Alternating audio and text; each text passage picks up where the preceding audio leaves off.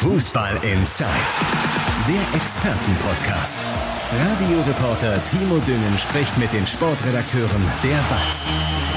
Ja, hallo zusammen und herzlich willkommen zu Fußball Inside heute an einem Montag. Und das heißt, wir sind mit einer Sonderfolge am Start, denn unsere Bundesligisten aus dem Pott, die bereiten sich auf die Restrunde vor. Das äh, natürlich richtig schön in der Sonne und wir sind natürlich mit dabei in unserer letzten regulären Folge am Donnerstag. Da haben wir ja schon in Belek vorbeigeschaut. Da ist Schalke in der Türkei im Trainingslager. Heute geht's dann nach Marbella, denn da ist äh, Borussia Dortmund. Die Folge mit Schalke könnt ihr euch natürlich noch anhören auf Apple Podcasts zum Beispiel oder Spotify. Und jetzt gibt's eben die Sonderfolge zum Dortmunder Trainingslager. Und im sonnigen Spanien ist der Kollege und unser BVB Reporter Marian Laske. Hi Marian. Hallo, hi. Ich stelle mich auch noch ganz kurz vor, damit wir das äh, dann auch durchhaben. Ich bin Timo Düngen, bin Morgenmoderator bei Radio M. Schalippe und ansonsten als Fußballkommentator im Einsatz bei den Spielen des MSV Duisburg und vom FC Schalke 04. Und äh, Schalke ist eigentlich so ein bisschen äh, das Stichwort, Marian, denn in der letzten Folge haben wir drüber gesprochen, dass äh, bei Schalke als auch bei Bochum tatsächlich die Stimmung sehr, sehr gut ist innerhalb der Mannschaft, also auch auf dem Trainingsplatz. Und das ist ja durchaus verwunderlich, weil äh, die beiden Mannschaften halt einmal Platz 17 und Platz 18 belegen. Wie ist die Stimmung beim BVB? Ja, vom Prinzip her würde ich jetzt auch sagen, positiv oder angespannt positiv, weil man ja schon weiß, dass man einiges aufzuholen hat und äh, es äh, ja vieles besser laufen muss, aber zum einen ist der Kader ja wieder komplett, da sind viele zurückgekehrt, die verletzt waren. Das ist ja erstmal so etwas, was irgendwie Hoffnung macht und was auch so ja für so eine positive Stimmung zu einer positiven Stimmung führt. Und dann ist natürlich vor allen Dingen auch Sebastian Haller wieder da nach seiner Hodenkrebserkrankung. Und das ist ja auch irgendwie ja eine besondere Geschichte, die die Mannschaft schon irgendwie beeindruckt und schon auch ähm, ihr ein gutes Gefühl gibt. Also ja, so wie das immer ist in so einem Trainingslager, das ist so ein bisschen leichte Aufbruchstimmung, ein bisschen leichte Euphorie. Ähm, aber man hat schon auch das Gefühl, dass alle wissen, ähm, naja, dass vieles nicht so gut lief vor der Winterpause. Hm. Und ähm, ja, dass sie natürlich auch wissen, wenn sollte das ähnlich ähm, ja, mit ähnlichen Schwankungen weiterlaufen, dass es dann halt auch schnell wieder unruhig werden könnte. Du hast äh, Sebastian Aller schon angesprochen. Ich wäre es später drauf äh, gekommen, aber dann lass uns direkt bei ihm bleiben, denn man muss ja sagen, äh, sportlich wird er jetzt natürlich noch keine große Rolle spielen. Also der muss natürlich erstmal wieder komplett gesund werden, steht absolut im Vordergrund. Aber was macht das innerhalb der Mannschaft, dass er wieder dabei ist? Ja, also ich glaube schon, dass das erstmal ein gutes Zeichen ist. Ich meine, es war damals eine schockierende Nachricht, die sicherlich keinen kalt gelassen hatte, auch wenn man natürlich sagen muss, dass Haller damals noch sehr neu war. Also viele Spieler kannten ihn ja noch gar nicht so gut, aber trotzdem, das ist ja wie wenn ein Arbeitskollege, ein Arbeitskollegen das bei uns passieren würde, das bedrückt einen schon, das nimmt einen schon mit. Man kriegt mit, wie so das Leben halt auch auf den Kopf gestellt werden kann. Und ähm, so gesehen ist diese ganze Entwicklung jetzt, denke ich, schon was Besonderes und schon auch was, was ja, was der Mannschaften, ja, wie gesagt, ein gutes Gefühl gibt, eine gewisse Hoffnung gibt. Ähm, der macht ja auch wirklich alle Trainingseinheiten mit und das gesamte Programm. Also es ist schon so, dass man merkt äh, oder dass anscheinend die Werte so gut sind, dass man ihm das auf jeden Fall zutrauen kann. Man sieht sicherlich noch so im Training, ja, dass da natürlich noch einige Prozent fehlen und dass das noch nicht der Stürmer ist, der davor war. Das kann er ja auch nicht sein. Ja. Ähm, das ist ja logisch. Ähm, aber so, wenn man das so alles zusammennimmt, dann kriegt man hier schon die Fantasie, dass das mit ihm jetzt in der Rückrunde noch etwas werden könnte. Man sollte da auf keinen Fall zu hohe Erwartungen haben. Das könnte auch sicherlich nochmal einen Rückschlag geben. Ähm, aber trotz allem ist das hier echt etwas, womit, glaube ich, kaum jemand gerechnet hat, dass er schon so eingebunden ist, auch in die ganze Vorbereitung, in die Trainingseinheiten. Gibt es denn beim BVB dann jetzt doch schon einen Fahrplan, wann man vielleicht mit ihm planen könnte? Oder ist man weiterhin äh, so nach dem Motto, Hauptsache, der Junge wird erstmal gesund und dann, wir, wir gucken ganz, ganz langsam. Aber wenn er schon solche positiven Eindrücke auf dem Trainingsplatz vermittelt, könnte sich das ja vielleicht ändern. Nee, also tatsächlich so einen richtigen Fahrplan in dem Sinne gibt es jedenfalls meines Wissens nicht, so sagen sie uns das. Ähm, es geht wirklich darum, jetzt erstmal abzuwarten, wie sein ganzer Körper darauf reagiert. Und ähm, es ist ja auch das eine, bei diesen Übungen mitzumachen, aber was anderes, wieder in der Lage zu sein, ja 20, 30 und irgendwann 90 Minuten Bundesliga-Fußball zu spielen, das ist ja schon nochmal eine ganz andere Belastung. Ähm, von daher wissen schon alle, dass das noch ein bisschen Zeit braucht, äh, dass man auch so etwas ja eigentlich noch nicht erlebt hat. Ne? Andere Verletzungen kennt man, ja. auch lange andere Verletzungen, aber ähm, ja, dass jemand so eine schwere Erkrankung hat, dass jemand eine Chemotherapie hatte und ähm, das, damit hat man jetzt hier auch nicht unbedingt Erfahrungswerte und deswegen muss man halt erstmal abwarten. Das ist dann auch bei jedem Spieler unterschiedlich. Ähm, und wie gesagt, wenn man ihn so im Training sieht, da merkt man schon, dass da noch was fehlt. Also das kann es auch nicht anders sein. Ähm, aber trotzdem, er kann das halt alles mitmachen. Es ist jetzt auch nicht so, dass er da nur hinterherläuft. Ähm, von daher, mh, hm, das kann vielleicht sogar schneller gehen, als wir so denken. Zumindest mal mit einem Kurzeinsatz. Wenn wir äh, über Aller sprechen und sagen, dass es so, so die positive Erscheinung und und der bringt auch irgendwie ja da, dadurch eine, eine positive Grundstimmung irgendwie mit. Jetzt hat äh, Borussia Dortmund durchaus ja auch Leute im Kader, die äh, naja vor gar nicht so langer Zeit eine ziemliche Enttäuschung haben erleben müssen. Also bei den Bayern zum Beispiel war es jetzt im Trainingslager ein, ein großes Thema, weil man ausgerechnet auch noch nach Katar ins Trainingslager gefahren ist und da hat man gesagt, Mensch, die Nationalspieler, dann sehen sie auch noch das Stadion, äh, wo sie ja mehr oder weniger nicht ihre Leistung abgerufen haben. Äh, wie ist das beim BVB? Ist das unter den Nationalspielern dieses frühe WM aus noch ein Thema?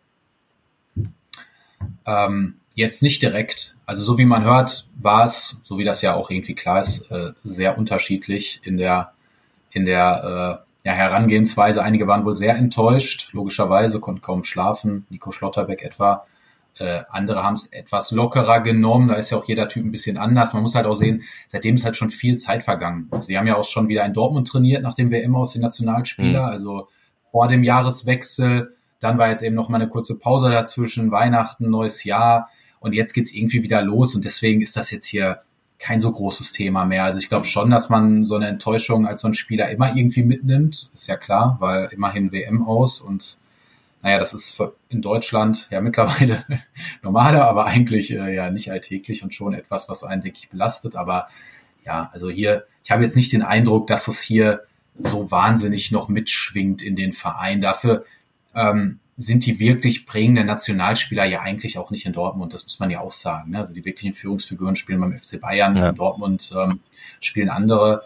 Und ähm, ja, mit Blick dann auch auf 24, das sind nur anderthalb Jahre und auch mit Blick auf diese ganze äh, Dortmunder Saison, die ihm auch sehr wichtig ist, hat man jetzt nicht den Eindruck, dass das hier noch so wahnsinnig mitschwingt. Ähm, aber wir werden zum Beispiel ein Interview mit äh, Nico Schlotterbeck haben am Donnerstag und dann mal schauen, was er da so erzählt. Bin ich auch sehr gespannt drauf, zumal er ja wirklich einer war, du hast es auch schon gesagt, der, der äh, durchaus mit dieser Enttäuschung zu kämpfen hatte. Ich erinnere mich noch äh, beim Weihnachtssingen im Signal Iduna Park war er auch da und wollte definitiv nicht über die WM sprechen. Das war ganz kurz danach, also dementsprechend sind wir da gespannt, wie er das mittlerweile verarbeitet hat. Eine weitere Enttäuschung, muss man ja einfach so sagen, ist beim BVB auch der Blick auf die Tabelle. Also ich meine, äh, Tabellensechster ist natürlich aus Dortmunder Sicht viel zu wenig weiterhin. Wo setzt Edin Terzic jetzt im Trainingslager an als Trainer? Also geht es darum, irgendwie jetzt taktische, spielerische Veränderungen irgendwie dann doch ähm, ja in die Wege zu leiten? Oder ist es eher so ein bisschen, naja, auf, auf die Psyche der Spieler einzugehen? Also zu sagen, Jungs, ihr seid besser als euer Tabellenplatz, besinnt euch darauf und dann klappt das auch. Erstmal weiß ich nicht, ob sie besser sind als der Tabellenplatz. Oh, oh. Das ist aber mal eine These, die, die schon. Äh, aber das ist zumindest der Dortmunder Anspruch, sagen wir mal so. Den, schon länger mit den Kollegen diskutiere. Ähm, nein, sie sind natürlich besser als der sechste Platz, das stimmt schon. Aber sie, diese Probleme, die sie haben, ziehen sich jetzt eben schon seit vielen Jahren durch. Und es liegt nicht an Abgängen, sondern eigentlich ist im Kern zusammengeblieben. Das heißt, ähm, diese Rückschläge und diese Wankelmütigkeit und auch dieses diese Fähigkeit, vielleicht nicht über 90 Minuten immer ein so äh, dominantes Spiel aufzuführen, gehört irgendwie auch schon zu dieser Mannschaft und eben auch zu den Schwächen dieser Mannschaft. Und ähm, das äh, begleitet sie schon lange. Also kann man eben auch so ein bisschen zu dem Schluss kommen, ja, am Ende können sie vielleicht nicht so konstant sein, weil das ist eben auch eine Qualität. Ähm, ja, trotz allem, na klar, also es gibt ja viele Sachen. Also erstmal sind, sind die dort mal so ein bisschen auf der Spur darauf, warum sie so sehr die Balance verloren haben. Zu Beginn war die stand die Defensive ja eigentlich. Ich meine, da hatten sie auch ein paar Probleme, aber trotzdem haben sie häufiger zu Null gespielt und man hatte so das Gefühl, da zumindest findet sich was, auch wenn es nach vorne vielleicht noch nicht die großen äh, Überraschungsmomente gibt, aber man hat erstmal eine gewisse Basis und das hat man ja am Ende total verloren. Ähm, wenn man da so die letzten Spiele anguckt, da, ja, da hatten die Gegner reihenweise Chancen, äh, konnten sie wirklich nur durch die Hintermannschaft marschieren. Und das ist natürlich so die Hauptaufgabe von Edin Terzic, dass man es endlich einmal schafft, ähm, ja, eine Spielweise zu finden, mit der man 90 Minuten ähm, ja so eine gewisse Balance, eine gewisse Stabilität hat und erst einmal so das Gefühl hat, ja, also Dortmund kassiert hier nicht so schnell Gegentor, weil genau das begleitet die Mannschaft eben auch schon sehr lange und immer wieder sind Lücken im Zentrum. Darum geht es eben einmal, ähm, dass man das schafft, gerade jetzt mit der neuen Konkurrenzsituation, dass man eben ein Zentrum findet, was das abbildet, eine Angriffsreihe, die in der Lage ist, mit zu verteidigen, natürlich auch hinten die Defensive so festigt. Ähm, aber es geht eben auch darum, die Offensive zu stärken. Denn da hatte Dortmund auch ganz schöne Probleme. Das war sehr oft nicht so, wie Schwarz-Gelb in den vergangenen Jahren gespielt hat, ja. in diesen ersten 15 Bundesligaspielen. Da fehlten schon Ideen, da lahmte vieles. Ähm, und darum geht es eben auch, so das Gesamtpaket. Und es ist schon eine sehr schwierige Aufgabe, ähm, diese Mannschaft endlich mal zu so einer funktionierenden Einheit zu formen, die sie ja sein müsste, wenn sie wirklich das erreichen will, was, was ja jeder irgendwie im Club erreichen will. Und das ist ja zumindestens den FC Bayern etwas länger zu ärgern. Jetzt sind es aber schon wieder neun Punkte. Und da muss man jetzt kein Prophet sein, um zu sagen, dass das natürlich nicht mehr gelingen wird, den FC Bayern einzuholen. Ähm, aber es geht eben darum, so eine gewisse, ja, eine gewisse Festigkeit und vielleicht auch mal eine neue Euphorie entstehen zu lassen, weil man merkt, ja, da ist irgendwie eine Mannschaft, ähm, die befindet sich in einer positiven Entwicklung, weil das hat man schon lange nicht mehr. Ja, generell Einheit bilden ist ja das, was ich mir in so einem Trainingslager dann äh, so vorstelle. Das ist ja äh, so fußballromantisch, so wie so, so ein Schullandheim, wo, wo die Spieler so ein bisschen aufeinander hocken, wo es vielleicht auch irgendwelche Aktionen gibt, um genau so eine Einheit wirklich mehr zu etablieren. Gibt's da irgendwas beim BVB? Also geht man irgendwie, keine Ahnung, zusammen äh, Kart fahren oder oder was auch immer. Ne? Also klar, in Marbella muss man jetzt nicht unbedingt Kart fahren, aber du, du weißt, was ich meine. Dann fährt man Catcar vielleicht. Äh, ehrlich gesagt ist da nichts geplant soweit. Also der Mittwochnachmittag ist frei, soweit ich weiß. Der ist aber zur freien Verfügung. Da ist jetzt keine besondere Teamaktivität geplant und ansonsten wird tatsächlich trainiert und gearbeitet. Ähm, und gibt noch zwei Testspiele und an sich, äh, ja, soll vor allen Dingen gearbeitet werden, würde ich sagen. Okay. Äh, zumindest wurde mir nichts derartiges gesagt, dass irgendwie noch eine spezielle Teamaktivität geben soll. Ähm, also es geht hier um Training, um Fußball, um Analysen und ja, dem Mittwoch können die Spieler dann natürlich was gemeinsam machen, ähm, aber die machen, sie machen dann auch nicht alle was gemeinsam. Also sie können es selbst bestimmen, worauf sie Lust haben. Wie sieht denn generell so der Fahrplan der Mannschaft aus jetzt im Trainingslager?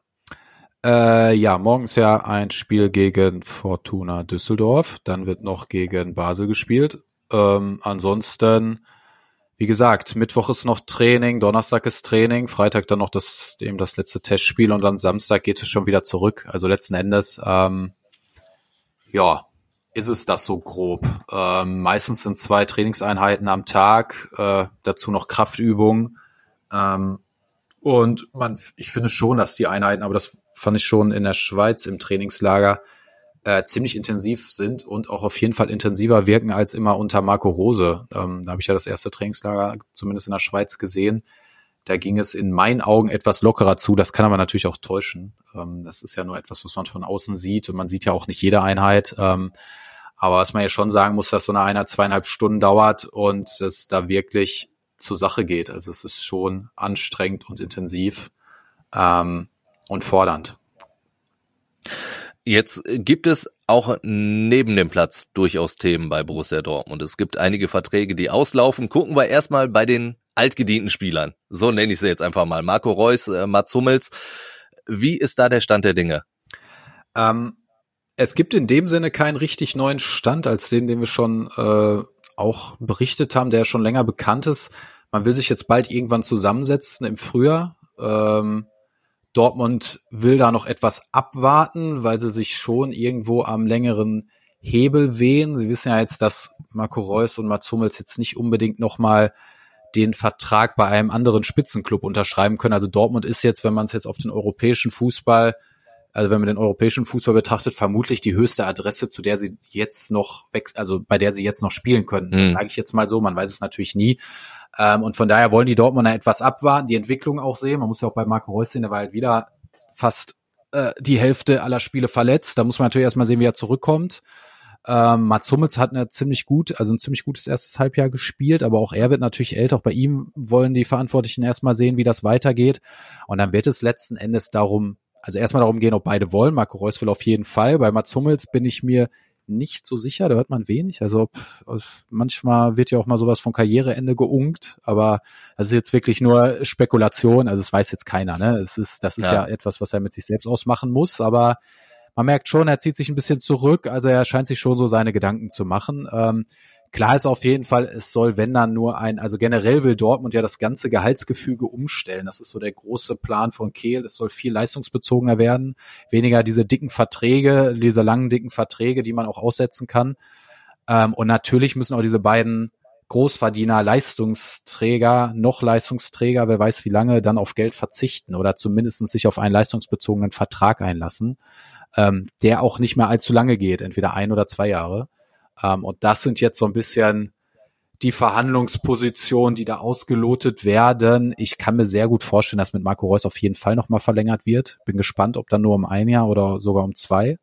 Zwei wäre schon sehr lang, weil dann ist er ja. wirklich schon alt bei so einem verletzungsanfälligen Spieler. Ähm, also in meinen, sag ich mal, wenn ich das jetzt beurteilen müsste, dann höchstens ein Jahr mit Option. Ähm, ja, und bei Mats Hummels bin ich gespannt. Also da hängt es wahrscheinlich auch sehr von ihm persönlich ab, worauf er dann wirklich Lust hat, ob er nochmal diese diese Gier verspürt, hier nochmal weiterzumachen. Vermutlich auch, ob er das Gefühl hat, hier vielleicht echt nochmal was Großes erreichen zu können. Ob er echt nochmal Meister werden kann. Das ist ja letzten Endes das, was für beide der besondere ja. Abschluss wäre, der aber, da, wenn wir ehrlich sind, sehr schwierig zu erreichen ist. Bei Marco Reus äh, spielt, du hast schon gesagt, er will tendenziell eher verlängern, spielt jetzt aber ein, ein mögliches Angebot rein, wo er dann sich finanziell wahrscheinlich nicht verschlechtern würde, wenn er diesen Vertrag unterschreibt. Es soll, es soll das Angebot aus Saudi-Arabien geben. Inwiefern ist das wirklich ein Thema? Ist das jetzt einfach nur so, so eine, naja, so, so ein wildes Gerücht? Also wie hast du es bislang wahrgenommen? Also ich denke, äh, so ein Club wie von Cristiano Ronaldo würde ihn sicherlich nehmen, wenn er ihn kriegen könnte. Ja. Und äh, Marco Reus und auch sein Berater De Kebe lassen das halt ganz, ganz bewusst so ein bisschen im offenen schweben, um halt auch zu zeigen, hey, Dortmund, ein bisschen bemühen müsst ihr uns, müsst ihr euch hier schon, ne, um, um Marco ja. Reus, um den Kapitän, weil theoretisch gibt es schon ein paar andere Optionen. Also gestern war Reus ja hier in der Medienrunde und hat das dann halt auch offen gelassen. Man hat aber schon gemerkt, das war so abgesprochen, dass er das so sagt mit seinem Berater, dass er da halt so ein bisschen auch zeigt, hey, ich bin schon noch irgendwo begehrt. Ähm, ich hatte jetzt aber nie bislang bei ihm das Gefühl, dass er auf sowas wirklich Lust hätte. Also ich glaube, also ich meine, er hat ja auch schon mal die Signale gesendet im vergangenen Jahr, dass er gerne verlängern möchte, dass er seine Karriere in Dortmund beenden möchte. Daran hat sich sicherlich nichts geändert. Aber das ist jetzt halt ein bisschen, bisschen Poker, ein bisschen Geschacher. äh, da geht's halt auch um enorme Summen für beide Seiten. Ähm, ja. ja, und so versucht sich da jeder so ein bisschen zu positionieren. Aber es würde mich Stand jetzt auf jeden Fall wundern, wenn wenn da sich nicht am Ende irgendwie geeinigt wird. Also ich glaube am Ende auch Reus hat ja vor seiner Verletzung war er schon noch so der beste Offensivspieler.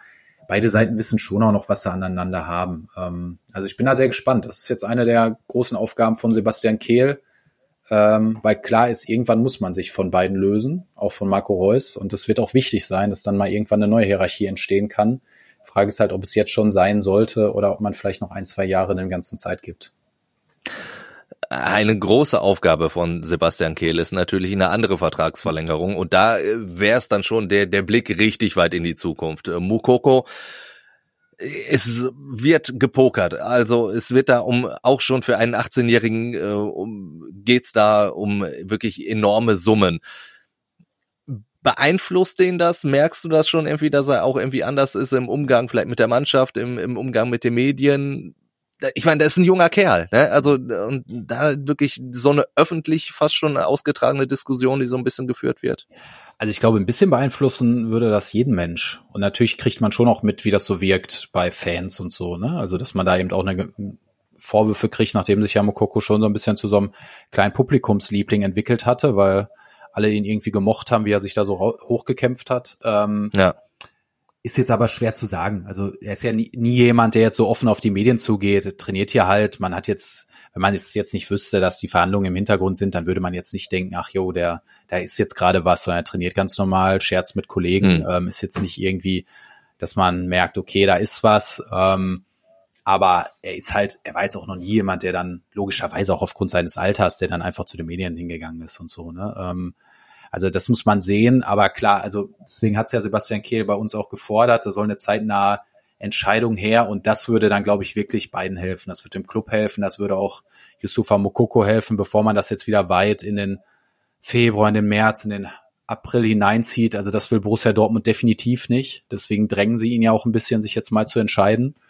Ähm, ja, und deswegen denke ich, da wird es jetzt auch relativ zeitnah zu einer Entscheidung kommen. Ich weiß nicht, ob schon vor dem Augsburg-Spiel, ähm, aber auf jeden Fall ähm, wird, wird bald etwas verkündet werden, das denke ich schon. Was wäre so deine Tendenz? Also was glaubst du, so, so rein persönliches Empfinden? Wird es eine Vertragsverlängerung oder wird er ablösefrei mit einem dicken Handgeld irgendwo hinwechseln und sein Berater freut sich einen Ast ab? sehr schwierig. Also man muss ja einfach mal sagen, worum es da, warum es da geht. Also ich glaube, da würden wir alle Menschen irgendwie erstmal überlegen. Ähm, also er kann hier bei Dortmund natürlich viel verdienen. Also sie bieten ihm auch ein Handgeld, ein zweistelliges Millionenhandgeld, also von über zehn Millionen. Die verdienen, bieten ihm ein Grundgehalt von drei bis vier Millionen. Mit Prämien kann er auf sechs kommen. Wie die Zahlen dann ganz genau sind, das erfährt man nicht, aber das ist das, was man hier so von Dortmunder Seite erfährt. Ähm, Mokoko sieht natürlich, was hier auch andere verdienen. Er weiß schon seinen Wert. Er weiß, dass er jemand ist, mit dem man potenziell, wenn er sich gut entwickelt, ähm, auch noch mal Geld verdienen könnte. Also ihn wird man auf jeden Fall noch mal theoretisch verkaufen können, auch für eine ganz gute Summe. Und wenn er richtig einschlägt, dann sogar für sehr viel. Das heißt, da muss man ja schon sagen, er hat ja schon einen gewissen Wert. Er ist dann auch anders als als ein älterer Spieler, den man nicht mehr weiter verkaufen kann. Und hier gibt es mhm. einige, die mehr verdienen. Ähm, trotzdem will Dortmund sich jetzt an dem Punkt nicht weiter bewegen. Und ich denke, es ist auch ein sehr faires Angebot. Also es ist leistungsbezogen, trotzdem verdient er natürlich sehr viel, er bekommt ein Handgeld. Aber wenn man dann eben hört, was so in England möglich ist und wenn dann da so das Dreifache an Handgeld möglich ist und so, da will ich mal den wissen, der da nicht nachdenkt. Selbst wenn die berufliche Perspektive vielleicht etwas schlechter ist. Also da würde auch ich natürlich überlegen, selbst wenn ich dann irgendwo hingehe, Klar. wo ich äh, ja, weiß ich nicht. Was müsste ich dann machen? Auf jeden Fall nicht mehr schreiben würde, jetzt aus journalistischer Sicht. Aber so, natürlich äh, denkt man darüber nach. Und das finde ich auch erstmal legitim. Das sagen auch selbst die Dortmunder, wenn man so mit denen spricht. Das ist schon klar, dass man darüber nachdenkt. Aber sie wollen jetzt halt nicht mehr viel weiter. Vielleicht sich noch ein bisschen annähern. Aber wenn ich eine Tendenz habe, dann ist es schon so, dass Yusufa Mokoko eigentlich bleiben will, dass er sich hier auch sehr wohl fühlt, dass er auch sieht, dass er hier einen Schritt nach vorne gemacht hat. Natürlich weiß er auch, dass Haller zurückkommt dass mhm. es jetzt hier nicht leichter ist, aber wo ist es leicht, sich beim Spitzenclub durchzusetzen? Das ist halt nun mal so. Er wird jetzt bei keinem Spitzenclub der Stürmer Nummer eins sein.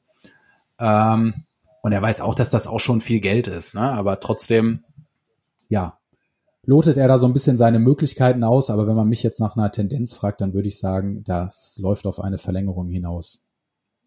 Und ich glaube, da drücken äh, fast alle BVB-Fans die Daumen, dass du da recht behalten wirst. Zum Abschluss dann nur die Frage, Mariam, wie sieht jetzt noch so dein Tag aus? Kannst du die Sonne ein bisschen genießen? Ist überhaupt Sonne? Ich, ich habe bewölkten Himmel gesehen im Marbella. Ja, gestern war Regen, tatsächlich ein kompletter Regentag. Äh, auch beim Training hat sehr krass geregnet, da wurden wir sehr nass. Äh, heute ist aber der Himmel wieder blau und die Sonne scheint. Ähm, und in der Sonne ist es dann auch wirklich sehr warm. Äh, gleich spricht Sebastian Haller, so viel kann ich ja verraten. Ähm, und ja, da später ist nochmal Training und so in etwa sieht mein Tag aus. Schreiben, Training anschauen, mit Spielern sprechen und mal gucken, was äh, der Tag ansonsten so bringt. Das ist doch ein schönes Schlusswort. Da Marian, äh, vielen, vielen Dank, dass du dir die Zeit genommen hast.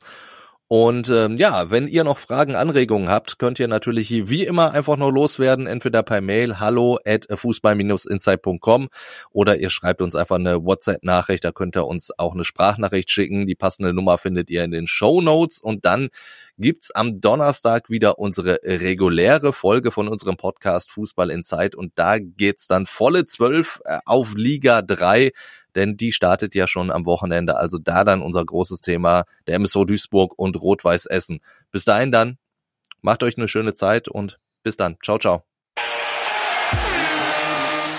Fußball Inside, der Expertenpodcast von den Lokalradios im Ruhrgebiet und der Watz. Jeden Donnerstag neu, überall, wo es Podcasts gibt.